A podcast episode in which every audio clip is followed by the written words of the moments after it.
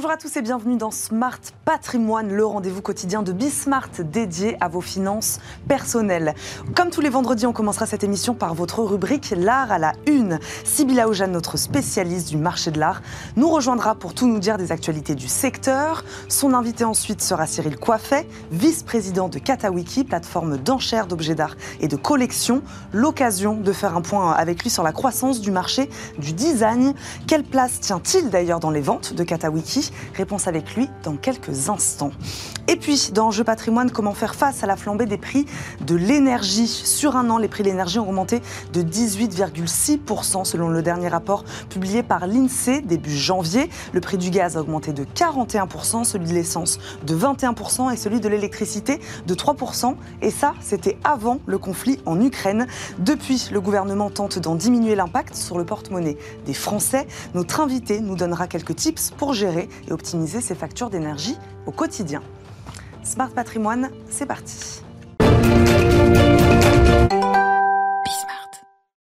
Mais d'abord, comme tous les vendredis, votre rubrique L'art à la une pour tout savoir des dernières actualités du secteur du marché de l'art. Sybille Aoujane est évidemment avec nous. Bonjour Sybille. Bonjour Eva. Ça va? Oui. Euh, dès des œuvres, on va parler euh, des œuvres russes pardon, saisies en Finlande. Tout à fait. En fait, c'est la douane finlandaise qui a saisi plusieurs euh, œuvres. C'est un poste qui est situé au sud de la frontière entre la Finlande et la Russie. Plusieurs œuvres ont été saisies d'environ 42 millions d'euros. Certaines d'entre elles sont jugées inestimables. Ce sont les mots du directeur du service de la répression des douanes finlandais. Certaines appartiendraient aux collections de l'Ermitage, l'un des plus grands musées du monde qui est situé à Saint-Pétersbourg.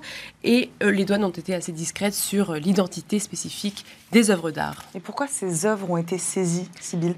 Alors, elles devaient revenir en Russie via la Finlande et elles étaient prêtées à des musées en Italie et au Japon. Et les douanes ont estimé que le transfert risquait de contrevenir aux sanctions imposées par l'Union européenne à la suite de l'invasion de l'Ukraine par la Russie.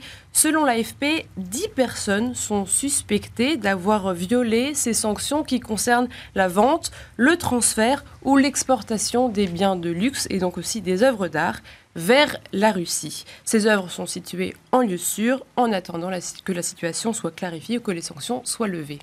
Autre sujet, Sibyl, en plus du salon du design, cette semaine, la foire Art Paris a ouvert ses portes.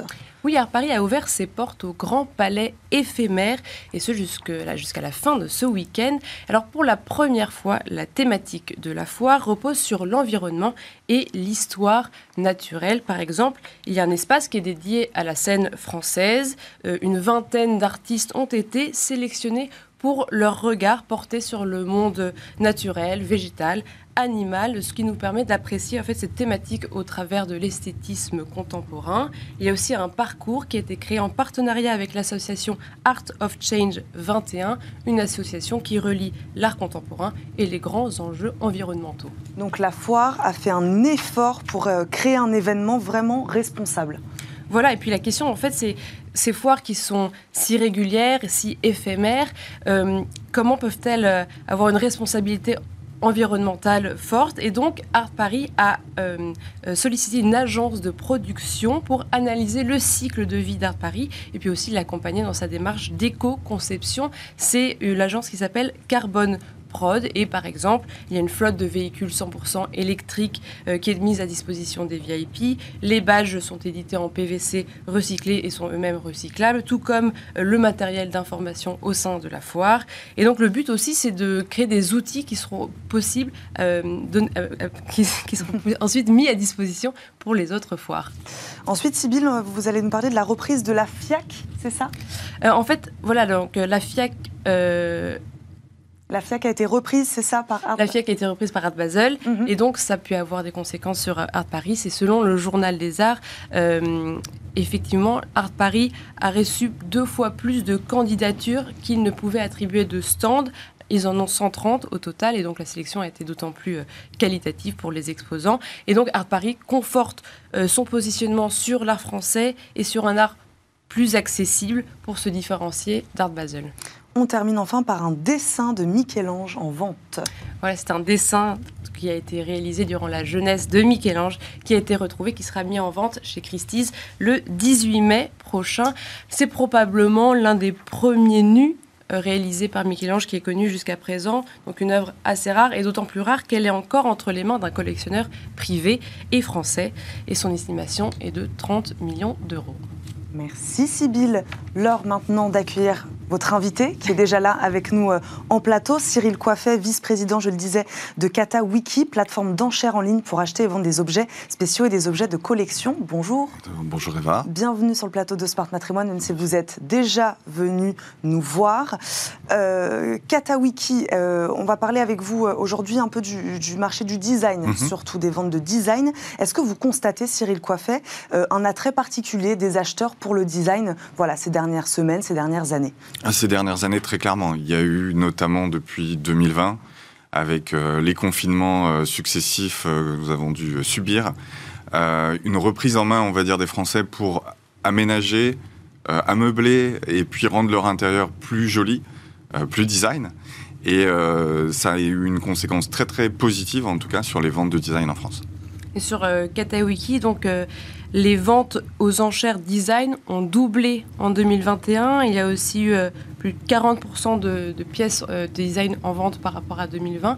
Vous pouvez, comment vous pouvez expliquer euh, cette hausse sur Katawiki? Il y, a, eu plusieurs facteurs. Donc, une réappropriation des intérieurs. On veut un peu de cocooning, on veut être bien chez soi, on va avoir un joli intérieur.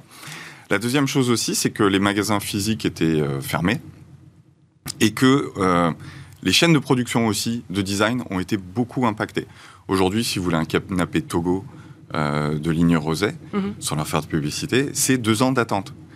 Euh, si vous en voulez un tout de suite, euh, la meilleure solution, c'est Katawiki, vraiment, parce qu'on a le plus grand choix disponible en Europe de ce côté-là. Donc il y a eu tout un rebasculement en fait des gens qui allaient acheter typiquement du neuf et qui attendaient peut-être six mois et c'était acceptable sur euh, des durées qui sont maintenant euh, trop euh, lointaines pardon, dans le futur et qui, qui un, obtiennent leurs objets, on va dire, plus vite, mais aussi sont garantis d'avoir des experts qui ont revu les objets et qui font des achats en toute confiance. la question du faux en design, elle est importante. Mmh. Et c'est une des raisons pour lesquelles Katawiki fonctionne très bien, c'est parce que tout ce qu'on achète sur Katawiki a été revu par un expert. D'accord. Et euh, qui sont les gens à peu près qui, euh, qui achètent? Est-ce qu'il y a des, une, des acheteurs différents pour les ventes de design en particulier? Ça va être un acheteur entre typiquement 35 et 55 ans. D'accord. Euh, mais ce qui est très intéressant, c'est qu'on a une très très forte croissance de la génération Z, donc 18-35 ans, qui, commence aussi, ouais, qui s'intéresse particulièrement au design. D'abord avec des petits objets, ça va avec des petits objets dans euh, des petits vases, de la céramique, euh, euh, des choses comme Sotsas par exemple, des choses assez ludiques. c'est des gens qui apprécient aussi beaucoup Stark ou les frères Le Broulec par exemple. Et, et c'est déjà des investisseurs en fait, tous ces gens-là, parce qu'ils achètent des petits objets, mais des petits objets signés, dont la valeur ne cesse d'augmenter en fait au fur et à mesure des années. Et tous les portefeuilles peuvent être, euh, peuvent être concernés. On peut commencer à des prix euh, plutôt raisonnables. Absolument, on peut commencer à partir de 200-300 euros pour un objet de déco vraiment euh, sympathique ou alors un objet de, nouveau designer qu'on découvre, parce qu'on on pousse aussi beaucoup, nous, Katawiki, à promouvoir la nouvelle création, pas que les, les marques établies ou les créateurs établis. Et puis après, ça peut monter jusqu'à 15 000 euros, par exemple, pour une table Pierre Chapeau qu'on a vendue récemment. Parce que finalement, euh, si on achète du mobilier, euh, on, va, de toute façon euh, mettre une centaine, plusieurs centaines d'euros dans, dans un meuble. Donc on peut aussi se tourner vers quelque chose d'intéressant artistiquement avec une recherche design. Absolument. Et la décoration, ça peut être en plus, plus, que les meubles, hein. ça peut être la céramique aussi qui fonctionne très très très bien. qui des fois on est à la limite de la sculpture aussi, tellement le, travail est, important et, et, de qualité. Euh, et puis aussi, en général, on s'aperçoit que ces acheteurs-là, ils complètent avec un intérieur, euh, notamment en termes de lithographie, par exemple. Donc, ils achètent des estampes, de lithographie, euh, pour se créer un univers, en fait, qui soit reflet, en fait, de leur goût en design. Et qu'est-ce que vous remarquez comme type de design qui fonctionne bien sur Katawiki est-ce que c'est euh, un design un peu des années 60 euh, qu'on peut mettre un peu partout ou il y a vraiment des, des œuvres euh, très précises Il y a trois choses qui marchent très très bien souvent sur Katawiki. C'est le retour du rustique en fait. Donc un peu dans la lignée de Charlotte Perriand, Pierre Chapeau dont je parlais tout à l'heure. le bois, tout ce qu'il y avait en fait dans les chalets des grands, nos grands-parents en fait, et qui était extrêmement inconfortable peut-être, et, sur lesquels on, s'est abîmé étant enfant peut-être. Euh, bah, tout ça, ça revient très très très fort parce qu'il y a un côté brutaliste, il y a un côté très nature en fait. Donc ça, c'est une tendance vraiment de fond. La deuxième tendance, c'est les grands noms en fait. Donc euh, je vous les ai cités, c'est les oui. Sotsas, les Bourolek. Euh, ça va être les IMSS, évidemment. ça, c'est l'investissement quasiment euh, très très sûr. Mhm. Et puis la troisième, ça va être tout ce qui est euh, design pas tellement nordique, mais plutôt des Pays-Bas et de Belgique. Mhm. Parce que c'est vraiment la scène qui est la plus active aujourd'hui avec la scène française et la scène italienne. mais c'est un design qui est souvent coloré, qui est assez un peu dans les tons vert ou rose pâle. Il y a des choses qui se passent de ce côté-là où les gens veulent euh, euh, peut-être parce que les, temps sont peut-être un petit peu difficiles illuminer et égayer en tout cas leurs intérieurs. Et, le, design en fait euh, de justement des Pays-Bas est vraiment très orienté là-dessus. Et ça va être porté aussi par le fait qu'il y a de plus en plus une volonté de réutiliser les meubles, un attrait fort pour le vintage. On veut le, vintage, la seconde main, c'est aussi un, investissement responsable. donc on est complètement dans une logique de pourquoi aller créer, faire du neuf, euh, dépenser de l'énergie et des matières premières qui deviennent de plus en plus rares, alors qu'il y avait des choses de qualité euh, extrêmement durables. Euh, je vous donnais l'exemple d'un canapé Togo des années 70. Et il est toujours extrêmement fonctionnel aujourd'hui, 40 mmh. ans plus tard. Quoi. Donc, non, ça vaut vraiment le coup. Et en termes d'investissement, si on veut on est dans Smart Patrimoine, si, on veut, si on veut réaliser un achat qui soit aussi un achat intelligent et peut-être espérer une plus-value plus tard, qu'est-ce que vous pourrez nous conseiller? Toutes les, Tous les noms des designers que je vous ai cités mm. sont des investissements sûrs. Euh, si vous êtes sur des choses un peu plus contemporaines, par exemple, les frères Le Boulot Lec, mm. Vous pouvez être certain que c'est des, investissements qui seront euh, rentables à 10, euh, à 10 ans, minimum. À 10 ans, d'accord. Minimum, minimum.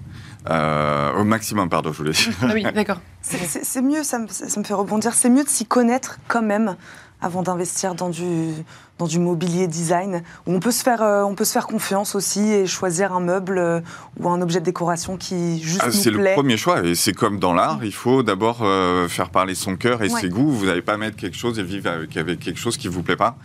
Euh, mais la deuxième chose, c'est effectivement de s'appuyer sur des experts euh, pour euh, être sûr que la sélection corresponde à quelque chose qui soit, un, dans l'air du temps, et puis deux, qui ait de la valeur. Et ça, typiquement, nous, c'est ce qu'on fait comme métier. Oui, parce que c'est vrai que le design, on pourrait se dire que ça, on comprend mieux. En tout cas, c'est vrai que une chaise, par exemple, on comprend mieux. déjà, il y a une utilité derrière. C'est fonctionnel. Et c'est fonctionnel. Et c'est vrai que on peut plus se laisser se laisser aller à son, à son goût, vu qu'on ne va pas se dire euh, je n'ai pas les bonnes références, etc., vu qu'il y a une fonction euh, qu'on comprend euh, forcément.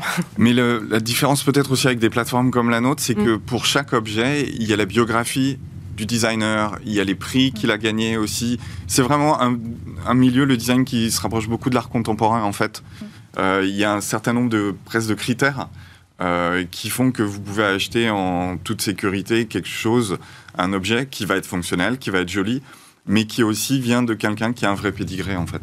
Et c'est reconnu et c'est reconnu comme un investissement. Et en ce moment, du coup, il y a la, foire euh, Paris Art et Design et aussi la Biennale internationale du design à, Saint-Étienne. Est-ce que des événements comme ça, ça va avoir, euh, ça va être remarqué sur votre site? Il va y avoir encore plus d'achats? Absolument. Par exemple, vous avez une rétrospective Sotsas à Pompidou mm. récemment et aujourd'hui, les prix des Sotsas ont augmenté de 15 à 20% par rapport à ce qu'ils étaient il y a deux ans.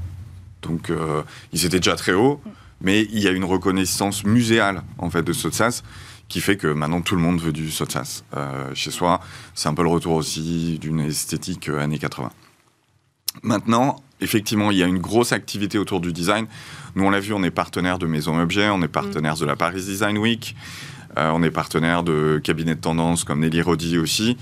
Les choix éditoriaux qui sont faits par tous ces partenaires-là, vous voyez absolument l'impact sur les prix du design. Donc en fait, c'est bien aussi de suivre ce qui se passe et ce que nous on fait, parce que euh, forcément il y a une sorte d'écosystème qui se crée de recommandations, et euh, c'est forcément euh, des bons investissements pour demain en tout cas. Sybille le disait tout à l'heure, doubler les ventes aux enchères dans la catégorie design en 2021. Selon vous, les, la tendance, on va dire, pour les prochaines semaines, les prochains mois, on va être sur ces chiffres-là, encore plus euh? Oui, parce qu'il y a un côté rassurant, en fait, dans l'investissement en design. C'est-à-dire, effectivement, comme Sybille vous l'avait dit, c'est un investissement qui est fonctionnel, c'est-à-dire on va en faire quelque mmh. chose. Euh, mais c'est quelque chose d'extrêmement tangible. Euh, c'est quelque chose un peu d'inaliénable, j'ai envie de dire. Donc il y a un peu un refuge. Euh, enfin, c'est une valeur refuge dans des circonstances qui sont effectivement un petit peu compliquées à l'heure actuelle. Merci beaucoup Cyril Coiffet d'avoir euh, répondu euh, à nos questions aujourd'hui. Je le re-rappelle, vous êtes vice-président de Katawiki. Merci. Merci, de nous avoir accompagnés. Merci Sybille pour, cette, pour cet échange. Merci Sybille de nous avoir encore une fois accompagnés ce vendredi pour nous donner toutes les actualités aussi du secteur du marché de l'art. On vous retrouve bien sûr vendredi prochain pour un nouveau focus sur le marché de l'art. Tout de suite, c'est Enjeu patrimoine.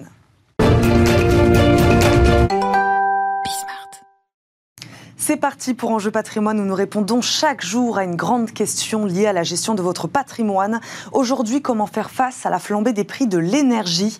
Le gouvernement engage, vous le savez, depuis des semaines des mesures exceptionnelles pour protéger le pouvoir d'achat des Français. Gel des prix du gaz, chèque énergie. On va revenir avec notre invité justement sur ces aides, cette hausse des prix, évidemment, son ampleur actuelle et les solutions pour optimiser votre facture. Adeline Jubert nous accompagne, directrice du pôle dépenses du quotidien, banque Énergie Crédit Conso Télécom chez Meilleur Taux. Bonjour. Bonjour. Bienvenue sur le plateau de Smart Patrimoine, Adeline Jubert. Donc je le disais, essence, gaz, électricité, on va commencer peut-être par faire un petit constat. À combien s'élève la hausse des prix à peu près actuellement? Alors, il y a deux prix euh, principaux qui augmentent euh, forcément fortement. Il y a l'électricité, il y a le gaz. Alors, il y a le pétrole aussi, mais on va surtout parler d'électricité et de gaz. Euh, l'électricité a fait un bond de à peu près 350 entre janvier 2021 et janvier 2022 et ça continue à, grimper. Et le gaz, euh, en l'espace de trois mois, tout simplement, on a fait x3. Voilà, donc ça, c'est des hausses qui sont très fortes, qui sont, euh, qui sont sur le marché de gros. Euh, il y a plusieurs raisons. constaté ce type de hausse euh, aussi importante bah, Il y a eu des crises hein, préalables, mm. effectivement, sur, euh, sur, euh, sur le marché de l'énergie, mais c'est vrai que là, ça faisait un petit bout de temps. Alors, le, prix du gaz était déjà en augmentation hein, depuis quelques, quelques, quelques mois, voire années, mais là, c'est des hausses qui sont vertigineuses. Si on regarde les courbes d'évolution des prix, il y a vraiment ce pic qui a commencé bien avant euh, la guerre, enfin bien avant, qui a commencé avant la guerre en Ukraine, euh, mais la guerre en Ukraine en plus euh, augmente encore plus ses prix de manière très forte. Et là, je regardais ce matin, il y a encore eu des, très fortes augmentations depuis le début du mois. C'est important de le dire, Aline Jubert, la, crise ukrainienne n'est pas la seule cause, on va dire, de, mm. ces, de ces hausses de prix. Non. Alors en fait, il y a, on peut répartir les raisons en, trois grandes familles. Il y a les raisons économiques, il y a les raisons un peu climatiques, il y a les raisons euh, géopolitiques. Économique, euh, ben, on a connu cette période de Covid avec ce confinement. 2021, reprise de l'activité économique qui est très forte, assez peu finalement anticipée. Les gens retournent au travail, il faut relancer la machine, etc. Donc il y a une très forte demande d'énergie à cette occasion. Pendant le Covid aussi, il y a eu euh, ben, moins de maintenance des réseaux, moins de maintenance des, au niveau nucléaire, au niveau, au niveau des, des, centrales. Euh, aujourd'hui, il faut savoir qu'il y a 22 réacteurs sur 59 euh, qui fonctionnent. Donc il y a tout le reste qui est en maintenance. Donc en fait, on a moins de production aussi liée à ça. Ensuite, il y a les raisons un peu climatiques. C'est vrai que l'éolien, on en parle beaucoup, mais quand il n'y a pas de vent, l'éolien, bah, ça ne fonctionne pas. Et euh, notamment en 2021, il y a eu assez peu de vent. ensuite, bah, il y a des raisons forcément aussi géopolitiques qu'on voit surtout en ce moment, qui ont démarré déjà avant la guerre en Ukraine. Hein. en fin d'année dernière, Vladimir Poutine limitait un petit peu son, approvisionnement en gaz pour, pour les pays européens. Et bon, voilà, la, guerre en Ukraine, c'est clairement le, boom sur les tarifs euh, avec cette incertitude sur les marchés. Donc là, vous nous avez parlé de, hausse en termes de pourcentage sur les prix de gros, hein, c'est ça, euh, Comment ça se répercute sur le pouvoir d'achat des Français? Est-ce qu'on a des chiffres concrètement voilà, sur l'augmentation de notre facture? Alors, concrètement, pour les Français, sur l'année 2021, il y a eu un certain nombre de hausses des prix, notamment du gaz. Il y a eu quasiment une hausse de 30% hein, sur l'année dernière. Mais depuis octobre, les prix sont gelés. Voilà, donc il y a ce fameux bouclier tarifaire qui a été mis en place par, euh, par le gouvernement, qui fait que sur les prix du gaz, depuis octobre, il n'y a pas eu de hausse, il n'y en aura a priori pas jusqu'à la fin de l'année, et sur les prix de l'électricité, il y a eu une augmentation uniquement en février et qui était de 4%. Ce qu'il faut savoir, c'est qu'il s'il n'y avait pas eu ce bouclier tarifaire, la hausse euh, des tarifs du gaz et de l'électricité, ça aurait été plus 40%. Voilà, donc en moyenne, sur un, sur un, foyer à peu près de 4 personnes, deux parents, deux enfants, ça aurait fait une augmentation entre 700 et 1000 euros de factures supplémentaires sur une année. Voilà, donc c'est euh, juste énorme. Euh, donc ce bouclier tarifaire. Donc là, le gouvernement euh, Alors, a réussi hein, voilà, tout à, fait. à, donc à, alors oui, il y a, même pas limiter l'impact. Il y a deux façons de voir les choses. pour le pouvoir d'achat des ménages, certes, enfin voilà, c'est vrai qu'au quotidien aujourd'hui, ça a permis de limiter. par contre, c'est vrai qu'à la suite de, des élections présidentielles, la question va se poser de savoir s'il va être maintenu. Est-ce qu'il va être maintenu complètement, à moitié, pas du tout? Euh, si euh, le bouclier disparaît, il y aura cette hausse de 40% qui va arriver. Voilà, il faut aussi attendre. Mhm. Euh, voilà. Après, ce qu'il faut savoir, c'est que le, pendant à ça, c'est que forcément, ce bouclier tarifaire coûte très cher, mhm. entre 16 et 20 milliards d'euros estimés. Il y en a une partie qui est prise en charge par, par l'État. donc, qui dit État dit dette, dit dette dit financement. Voilà, comment va-t-on financer ça? Est-ce qu'il ne va pas y avoir un moment où les, contribuables vont être aussi impactés euh, sur les mois à venir? Voilà. Donc, euh, je j'ai pas de boule de cristal pour mhm. vous dire demain comment ça va se passer. Moi, j'ai plutôt tendance à croire qu'il y aura pas de baisse ou très peu de baisse. Euh, en tout cas, pas tout de suite. Pas tout de suite. Après, la question, c'est s'il y a des hausses, euh, à quel niveau euh, vont-elles être? Est-ce que, Adeline Jubert, les fournisseurs de gaz et d'électricité, ils jouent aussi le jeu en essayant de limiter l'impact sur le prix auprès du consommateur? Ils jouent, ils jouent le jeu? Oui, alors, pour les... Alors, Certains ont joué le jeu au début, puis s'ils sont cramés les ailes, si on peut dire mmh. l'expression. Euh, il y en a certains qui ont disparu, du coup, et qui ont mis la clé sous la porte, malheureusement. Pour ceux qui sont encore là, en fait, il y a deux types de, fournisseurs mmh. alternatifs. Il y a ceux qui sont aussi des producteurs, mmh. donc qui arrivent un peu à s'en sortir parce qu'ils ont cette rentrée financière d'un côté, et après, ils doivent proposer à leurs clients des offres qui soient les plus adaptées. Et il y a ceux qui sont juste des fournisseurs, euh, qui là, euh, voilà, tirent un peu la langue. donc, ils essayent au maximum de ne pas trop répercuter, mais malheureusement, il y a des fois, ils sont obligés sinon ils n'ont plus aucune rentabilité et ils risquent aussi de disparaître. Oui, c'est ça, ils n'ont pas forcément le choix. Euh, à quel type d'offres sont actuellement confrontés les consommateurs à Ginebert pour rester un peu dans cette, dans ce, dans cette offre-là des, fournisseurs de gaz et d'électricité? On a quoi comme type, type d'offre aujourd'hui sur le marché? Euh, Des prix attractifs, des prix fixes? Enfin voilà, expliquez-nous un peu. Alors, il y, a des prix, il y a deux types de contrats. Il y a les prix qui sont les, contrats qui sont indexés euh, sur, le, sur, sur, le, sur les prix du gaz et d'électricité, et puis il y a ceux qui sont fixes. Alors aujourd'hui, on a encore quelques quelques fournisseurs qui proposent des offres à euh, moins 5%. Euh, c'est en général ce qui, se fait par rapport au prix du kilowattheure, hein, j'entends. Euh, et puis d'autres qui proposent des prix qui sont un petit peu plus élevés, mais qui sont fixes pour 1, 2, 3 ans. Euh, c'est vrai qu'aujourd'hui, avec l'évolution des tarifs et ce qui peut arriver avec la fin éventuelle du bouclier tarifaire, les offres fixes peuvent être avantageuses parce qu'aujourd'hui, vous êtes à un prix qui ne bougera pas pendant un, deux ou trois ans. Voilà. Donc, euh, en fait, ça va, ça va vraiment dépendre de, ça. Quelle est aujourd'hui votre, votre, votre facture euh, du quotidien Est-ce qu'elle a déjà augmenté ou pas? Si elle a augmenté, il faut regarder un petit peu s'il y a des offres qui peuvent être plus adaptées à votre consommation et peut-être se prémunir effectivement par rapport aux futurs éventuelle hausse en prenant un contrat fixe. Voilà. Mais il faut d'abord déjà comprendre un peu quelle est sa facture euh, parce qu'aujourd'hui, les gens, en général, quand j'en parle autour de moi, les gens ne comprennent même pas de quoi est constituée la facture, comment il faut la lire et comment on peut optimiser, en fait. Est-ce qu'il faut changer, enfin, est-ce qu'on peut, pardon, c'est pas ce qu'il faut, c'est est-ce qu'on peut changer son, son abonnement en cours euh, Ah, complètement, oui. Alors, le, marché de l'énergie euh, s'est ouvert à la concurrence en 2007. Mmh. Aujourd'hui, vous pouvez changer gratuitement de fournisseur, il n'y a pas d'engagement, vous n'êtes pas obligé de rester, même si vous avez un prix fixe, par exemple, pendant un an, vous n'êtes pas engagé pendant un an, vous pouvez vous arrêter à tout moment.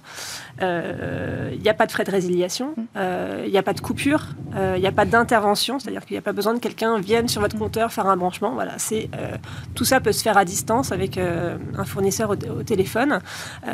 nous, chez Meilleur Taux, effectivement, on a mis en place un comparateur mm. pour aider les gens à trouver l'offre la, plus adaptée à leur profil.